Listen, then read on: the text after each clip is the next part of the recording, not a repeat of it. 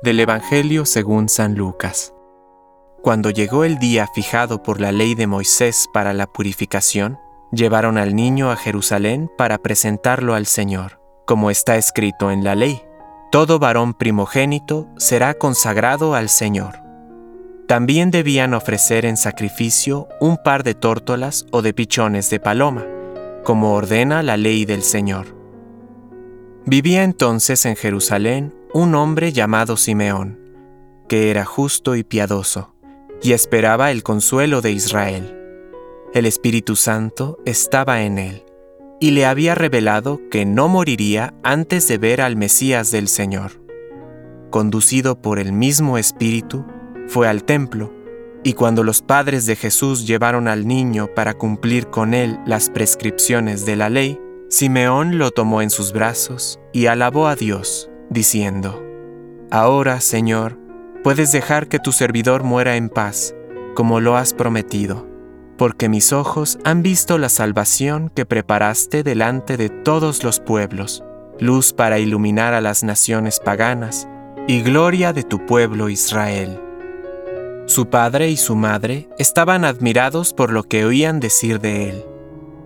Simeón, Después de bendecirlos, dijo a María, la madre, Este niño será causa de caída y de elevación para muchos en Israel.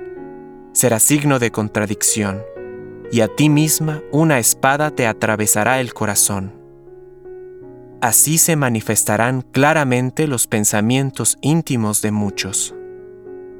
Había también allí una profetisa llamada Ana, hija de Fanuel, de la familia de Aser mujer ya entrada en años, que, casada en su juventud, había vivido siete años con su marido. Desde entonces había permanecido viuda y tenía 84 años. No se apartaba del templo, sirviendo a Dios noche y día con ayunos y oraciones.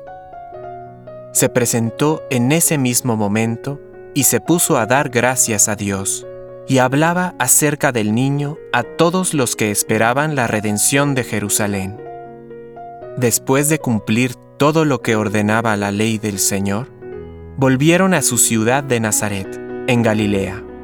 El niño iba creciendo y se fortalecía, lleno de sabiduría, y la gracia de Dios estaba con él. Palabra de Dios. Compártelo Permite que el Espíritu Santo encienda tu corazón